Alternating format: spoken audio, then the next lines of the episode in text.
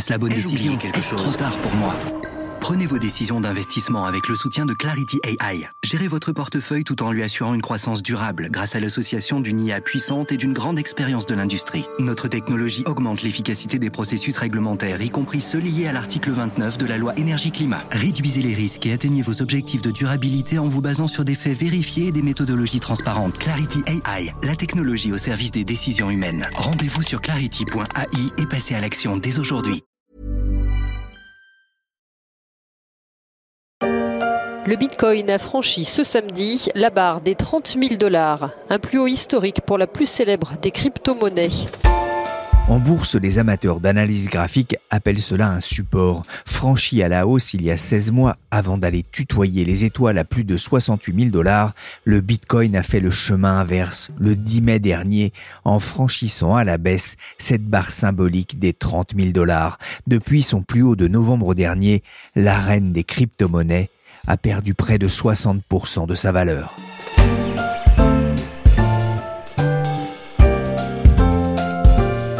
Je suis Pierrick Fay, vous écoutez La Story, le podcast d'actualité des échos, et aujourd'hui, on va se demander si la bulle des crypto-monnaies a fini de se dégonfler. Mais où cela s'arrêtera-t-il? Jeudi 18 mai, les marchés financiers ont de nouveau connu une journée difficile, avec le marché des technologies américaines Nasdaq qui a plongé de près de 5%, portant son repli à près de 28% depuis le début de l'année, et dire que certains trouvaient que c'était un peu trop calme. Bon, eh bien, on va pas se cacher, en ce moment, on se fait bien chier comme il faut avec ce marché et ce comique de répétition du Bitcoin, de sortir de son rage et en fait, pas du tout, c'était une blague. Le jeune Valentin, youtubeur de son état, ne doit plus rire aujourd'hui, lui qui conseillait à ses 37 000 abonnés début mai 5 cryptos à acheter. Le Bitcoin valait encore 39 000 euros au moment où il parlait. Car surprise, les crypto-monnaies n'ont pas échappé à la chute des bourses mondiales, bien au contraire. Depuis son record de novembre, la capitalisation mondiale des cryptos a été divisée par plus de deux. Le marché des cryptos ne pèse plus que 1350 milliards de dollars. Bonjour Nessim Haït Kassimi. Bonjour. Vous êtes journaliste au service marché des échos, spécialiste d'échanges. Le Bitcoin a perdu plus de la moitié de sa valeur. Il est au plus bas depuis décembre 2020. Que se passe-t-il? Alors, le Bitcoin, comme le marché des cryptos, affronte une nouvelle crise ou un nouveau test, un petit peu selon la terminologie, à savoir une série de, hausses des taux de la Réserve fédérale et les tensions qui sont apparues au moment de, la crise euh, ukrainienne. Donc, ça crée des systèmes de, vagues de vente de surtout à peu près tous les marchés, notamment les actions. Et certains se rendent compte à cette occasion-là que le Bitcoin est un actif risqué, un peu comme les autres. Certains le comparent un peu à des monnaies, euh, des monnaies technologiques. Donc forcément, dans des épisodes pareils, ça met quand même un, grand stress sur ce type de marché. C'est vrai qu'on assiste à une corrélation entre les actions et les, et les crypto-monnaies. Elles suivent le même chemin à la baisse. Ça peut paraître surprenant puisqu'on pensait que ces actifs seraient décorrélés les uns des autres. Alors c'est certains analystes et certains gourous des cryptos qui ont essayé de mettre en avant cette décorrélation. Alors elle a pu objectivement être euh, réelle au tout début de, ou en tout cas dans les premières années du Bitcoin, c'est-à-dire on, a vu que ça avait pu jouer le rôle d'actif refuge, notamment lors de la crise chypriote, un petit peu lors de la crise de la zone euro. Mais avec le très fort développement du marché des cryptos, son institutionnalisation, on va dire que ce marché s'est recorrélé en fait au marché d'actifs traditionnels. Alors ça peut s'expliquer par le fait que Maintenant, vous avez beaucoup de fonds cotés à Wall Street qui suivent l'évolution du marché. Vous avez beaucoup de firmes de trading qui sont maintenant présentes euh, sur ce marché. Donc ce marché, quelque part, s'est réintégré, on va dire, à la sphère euh, financière traditionnelle, pour le meilleur et pour le pire. Pour le meilleur, c'est-à-dire que ça crée quand même des, volumes euh, structurels plus importants. Et pour le pire, parce que toutes ces firmes de trading, eux, réagissent en fonction de, l'environnement international. Et quand il est mauvais, ils vendent systématiquement les actions et les cryptos. Eux, ils envisagent ça vraiment comme un actif spéculatif risqué qui est donc vulnérable, on va dire, aux, problème de, resserrement monétaire. Ce n'est pas la première fois qu'il y a des tensions sur ces marchés avec de fortes corrections des cours. On se souvient de mars 2020, mais aussi d'avril 2021.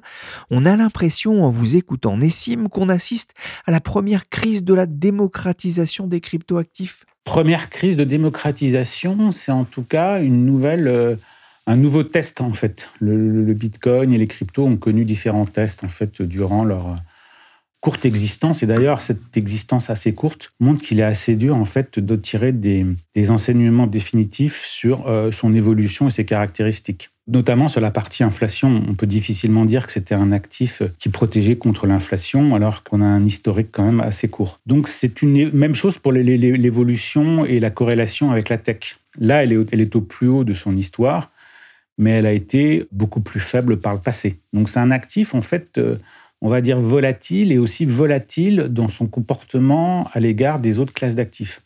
En revanche, il y a quelque chose qui semble structurel et établi, c'est qu'il évolue à l'inverse de l'or.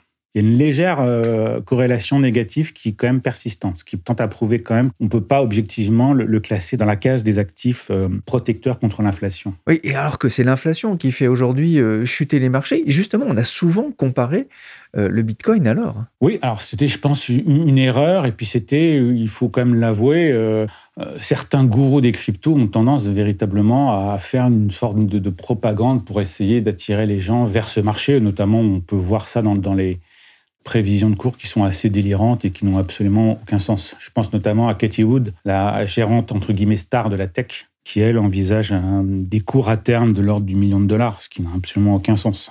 Today, we will be discussing stablecoins. As you know, we have a lot of choices for stablecoins, so let's ask ourselves what makes an ideal stablecoin? Les stablecoins, ces monnaies numériques relativement stables car gagées sur des actifs jugés stables ou sûrs, ont émergé ces dernières années dans la cryptosphère. Corrélées à l'euro ou au dollar, elles présentaient un profil rassurant pour certains investisseurs. Et c'est aussi un peu l'une des surprises de cette crise. Les stablecoins sont aussi malmenés. Pour certains d'entre eux, on appelait ça les, algorithmes stablecoins. Donc un, des plus important d'entre eux a euh, rompu en fait son lien, c'est-à-dire que ce sont des actifs qui jouent un petit peu le rôle de, cash sur les marchés des, des, cryptos, c'est-à-dire que le stablecoins, par construction et par une sorte de méthodologie plus ou moins efficace et surtout opaque, maintient un lien. Par exemple, un stablecoin égale un dollar ou un euro. Et en, l'occurrence, l'un d'entre eux a rompu son lien et a complètement implosé en fait dans la volatilité euh, des marchés. C'est Terra et Luna. Hein. Exactement. Alors, ça n'a pas créé de phénomène de contagion à l'égard du reste du marché des stablecoins, même si Tether, qui est lui un stablecoin qui est censé être adossé en fait à des actifs réels, c'est-à-dire que le, Tether maintient un lien à 1 dollar, mais quelque part, la société qui le promeut dit avoir en réserve des actifs en dollars, des actifs de l'or, etc. Donc il a rompu, on va dire provisoirement son lien, mais il s'est rétabli. La question maintenant pour ces autres stablecoins, c'est celle de la hum, réalité des actifs qui sont en garantie. Et la question est de savoir si ces sociétés-là ne prennent pas de risques, en fait, en se disant, moi, je dois quand même gagner de l'argent avec mon stablecoins. Donc plutôt que d'avoir, par exemple, 100% d'obligations américaines en garantie, je vais avoir 70%, euh, et puis je vais prendre du risque en ayant d'autres actifs derrière pour générer du rendement et puis pour tout simplement moins gagner de l'argent. Alors il y a quand même une certaine controverse sur euh, l'opacité de ces sociétés-là et leur capacité à maintenir ce lien dans toutes les configurations de marché. Parce que comme un petit peu dans le monde des monnaies traditionnelles, quand on dit que par exemple une, une monnaie liée au dollar avec un taux de change fixe que la Banque centrale doit défendre, si les marchés estiment que ce lien n'est pas crédible et efficace durant la durée, ils vont tester ça. Il va y avoir des attaques spéculatives. Bah, ça là, ça peut être exactement la même chose. Le problème, c'est que si les marchés des cryptos perdent confiance globalement à l'égard justement des stablecoins, ils n'auront quelque part pas d'actifs refuge sur ce marché-là. Il n'y aura pas une banque centrale derrière capable de mobiliser beaucoup d'argent. Ah non, à ce moment-là, ça soit le, comme dans le cas de Terra Luna, ils vont essayer de mettre en œuvre euh, des mesures plus ou moins efficaces pour essayer de restaurer la confiance soit en fait il va y avoir euh, des pertes massives en fait pour les investisseurs avec à la clé des procès, des class actions, etc. Alors on ennuie les dames Allez Arrêtez Arrêtez Arrêtez le papier Vous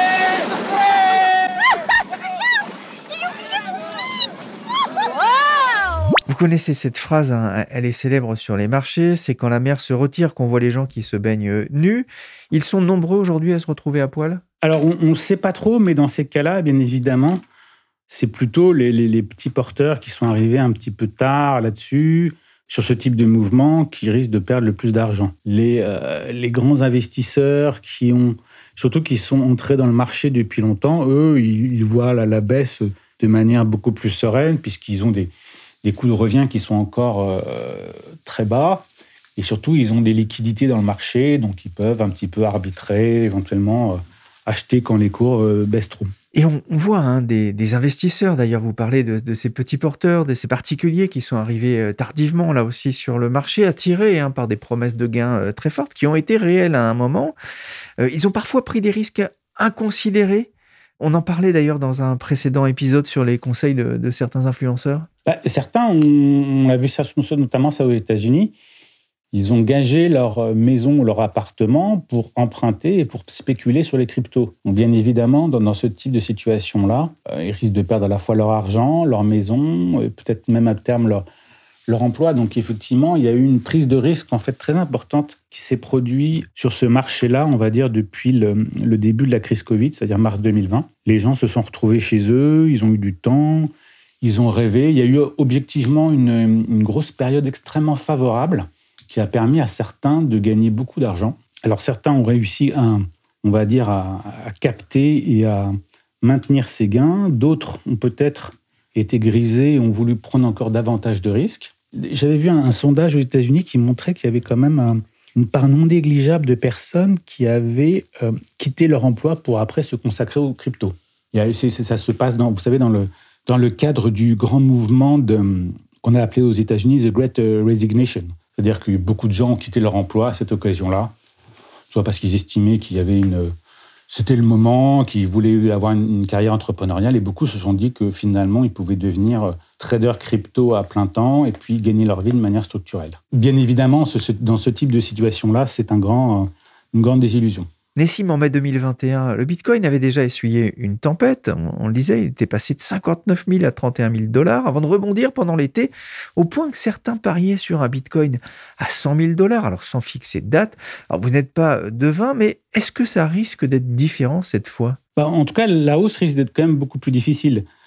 Depuis le, record de novembre, le, marché a tenté de rebondir sans jamais véritablement y parvenir. il y a eu la crise ukrainienne, mais là, avec quand même la perspective d'une série de remontées des taux assez significatives aux États-Unis, un marché du Nasdaq quand même, qui a l'air quand même d'être bien affecté, euh, la capacité de rebond paraît quand même limitée. Alors évidemment, pour les deux gros leaders, c'est-à-dire euh, Bitcoin et Ether, quand même moins problématique que sur les petites cryptos qui ont connu certes des envolées beaucoup plus importantes mais qui sont elles aussi plus fragiles. Alors vous le savez, le, marché des crypto-monnaies, c'est selon les, estimations entre euh, plus de 15 000 cryptos, jetons, NFT, enfin, etc. Donc il y a quand même un taux de mortalité important. On va dire que les, 100 premières cryptos doivent capter euh, les 95% du marché. Et sur le reste, vous avez un taux de mortalité qui est quand même important. Et certaines, à mon avis, ne se remettront euh, difficilement de cette nouvelle baisse. Pour moi, le, principal problème reste, le, on va dire, la financiarisation du marché des cryptos qui s'est faite de manière euh, assez anarchique, avec beaucoup d'opacité, de vulnérabilité. Certains comparent ce marché un petit peu au, marché à, l'orée de la crise de 2008, avec du shadow banking, des, acteurs qui font un peu tout et n'importe quoi. Quand vous voyez que les bourses, ils ont, aussi leur propre stablecoins, elles font aussi du euh, du trading sans trop véritablement le dire. La question aussi du niveau de dette réelle dans, la sphère des cryptos est quand même une question qui n'est pas négligeable. Pour gagner de l'argent, beaucoup de sociétés sont lancées en fait dans le prêt de des bitcoins, c'est-à-dire apportez vos, vos cryptos et je vous donnerai un, rendement plus ou moins important. Alors là-dessus, il y a un petit peu parfois des, pyramides de Ponzi, il y a des choses quand même très curieuses dans ce marché. Ça veut dire que pour la, sphère crypto, il y a le risque d'avoir un, régulateur beaucoup plus vigilant dans les années à venir? Oui, et puis surtout la, question de savoir est-ce qu'on aura un peu un Lehman Brothers des, cryptos, c'est-à-dire un, acteur important qui fasse défaut et qui entraîne, on va dire, dans son sillage un certain nombre d'acteurs par un système de réaction en chaîne. Regardez-moi ça oh, Ils y vont tous les charognes ont attiré les mouches, chère madame. Certains cinéphiles auront reconnu la voix de Michel Simon et l'ambiance particulière du film Panique de Julien Duvivier sorti en 1947. À l'heure du festival de Cannes, cela ne peut pas faire de mal de revoir certains classiques. Mais dans ce thriller, il est question d'un meurtre et pas d'une panique boursière comme celle de 1929 ou de 2007-2008. Faudra-t-il y ajouter 2022 avec ce qui ressemble à un crypto-crack, un vent de panique dans la cryptosphère pour reprendre l'expression du journal Investir le 12 mai dernier. Car ce jour-là, selon le site CoinMarketCap, ce sont 200 milliards de dollars qui sont partis en fumée en seulement 24 heures. Sur les réseaux sociaux, le hashtag Bitcoin Crash a été l'un des plus usités.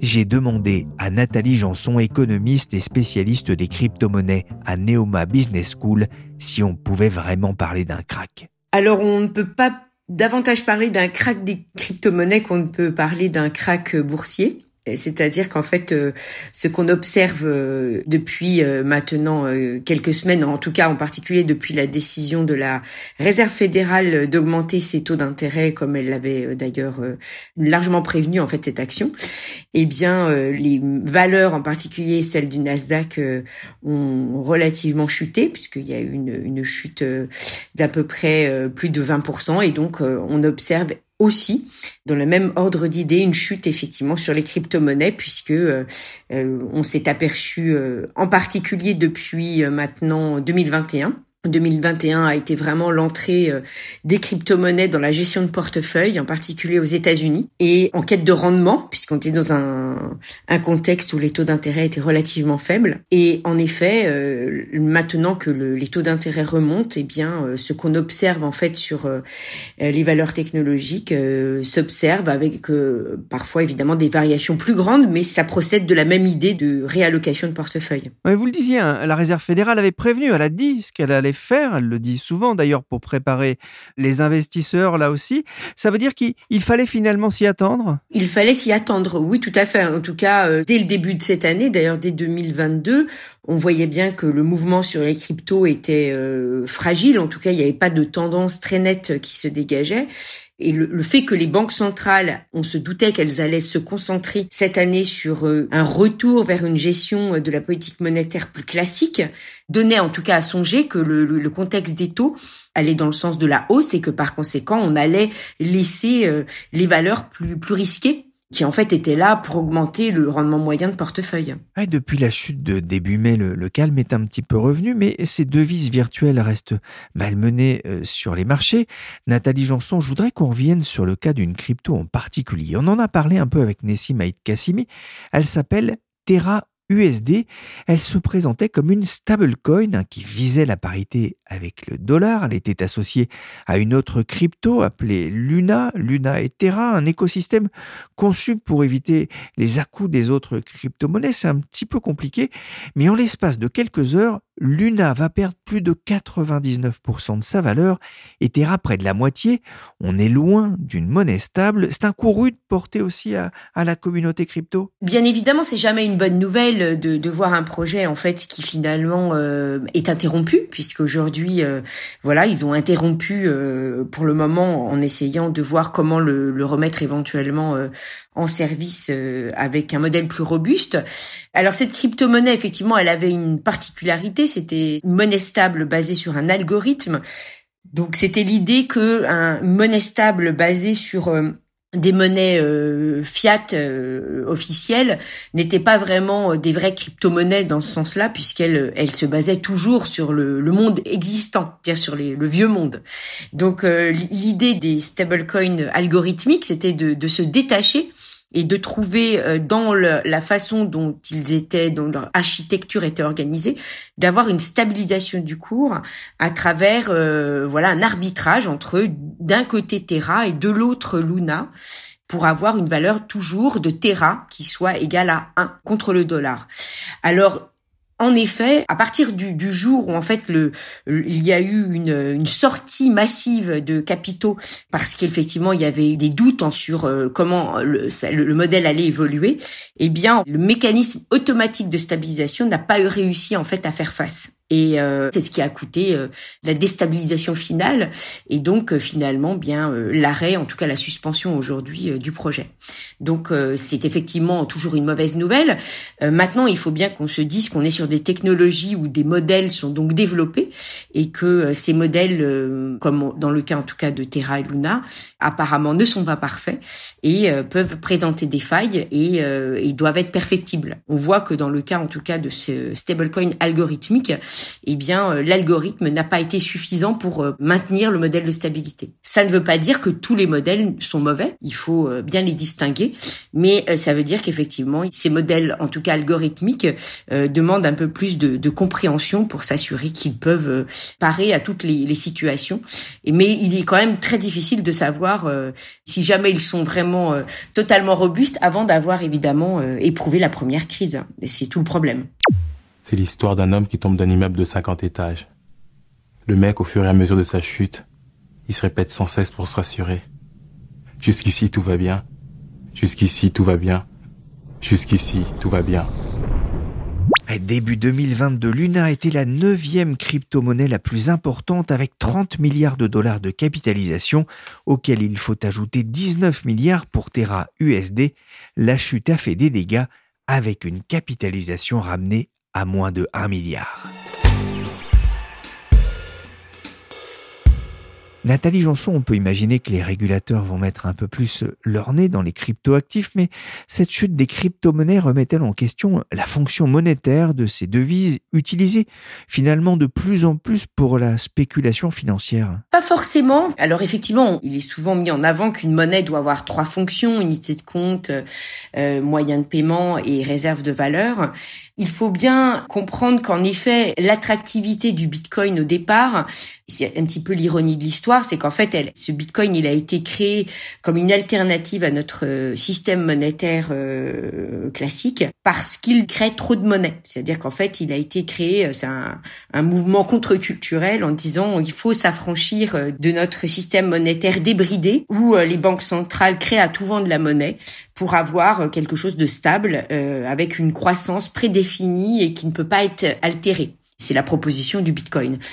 Alors, ce Bitcoin a effectivement euh, eu euh, du succès en termes d'investissement parce que justement les banques centrales ont créé beaucoup de liquidités. Et donc en fait il a plus été utilisé comme potentiellement une façon de retrouver du rendement dans un monde où il n'y en avait plus euh, en raison de ces politiques monétaires très généreuses. Et donc on se doutait bien que dans la valorisation du Bitcoin à nouveau une forte proportion était nourrie par cette motivation en fait euh, d'aller rechercher du rendement. Donc euh, en soi, ça ne remet pas en cause euh, l'intérêt du Bitcoin comme euh, moyen de, transaction. Et d'ailleurs, sur ce plan, il est sans doute plus utilisé aujourd'hui qu'il ne l'était euh, il y a même quelques années, puisque vous avez une, plus grande adoption par différents commerces et d'ailleurs avec aussi le développement du, Lightning Network, qui est une manière plus efficace en fait d'utiliser le Bitcoin dans les moyens de paiement. il y a d'ailleurs un projet, si je ne me trompe pas, avec McDo qui a été lancé euh, dernièrement, eh bien, vous avez une utilisation euh, qui est quand même en augmentation en tant que moyen de paiement. Néanmoins, il est vrai que pour le moment, le, Bitcoin, en termes de prix, a subi une correction de par le départ des investisseurs en Bitcoin pour euh, retrouver des valeurs plus classiques avec des rendements positifs. Donc on peut pas franchement euh, dire que l'un va entacher la progression de l'autre, puisqu'en fait l'utilisation du Bitcoin en tant que moyen de paiement est davantage liée en fait à la facilité de son utilisation. Euh. Donc plus il sera facile de l'utiliser euh, avec des coûts de transaction faibles, et eh bien plus on peut s'attendre à une progression plus importante. il y a aussi des pays qui commencent à l'adopter officiellement. Alors il est vrai que là c'est pour d'autres raisons sans doute, mais on peut pas dire que le, Bitcoin soit moins utilisé euh, qu'avant euh, dans les transactions. Et d'ailleurs, il y a même des pays, euh, des pays à, monnaie instable où il y a de toute façon une progression d'utilisation du Bitcoin. Merci Nessimaïd Kassimi, spécialiste d'échange aux échos, et merci Nathalie Janson, économiste et spécialiste des crypto-monnaies à la Neoma Business School et co-autrice du livre La tectonique des monnaies. La story s'est terminée pour aujourd'hui. Cette émission a été réalisée par Willy Gann, chargé de production et d'édition Michel Varnet, un podcast des échos à retrouver sur toutes les plateformes de téléchargement et de streaming de podcasts.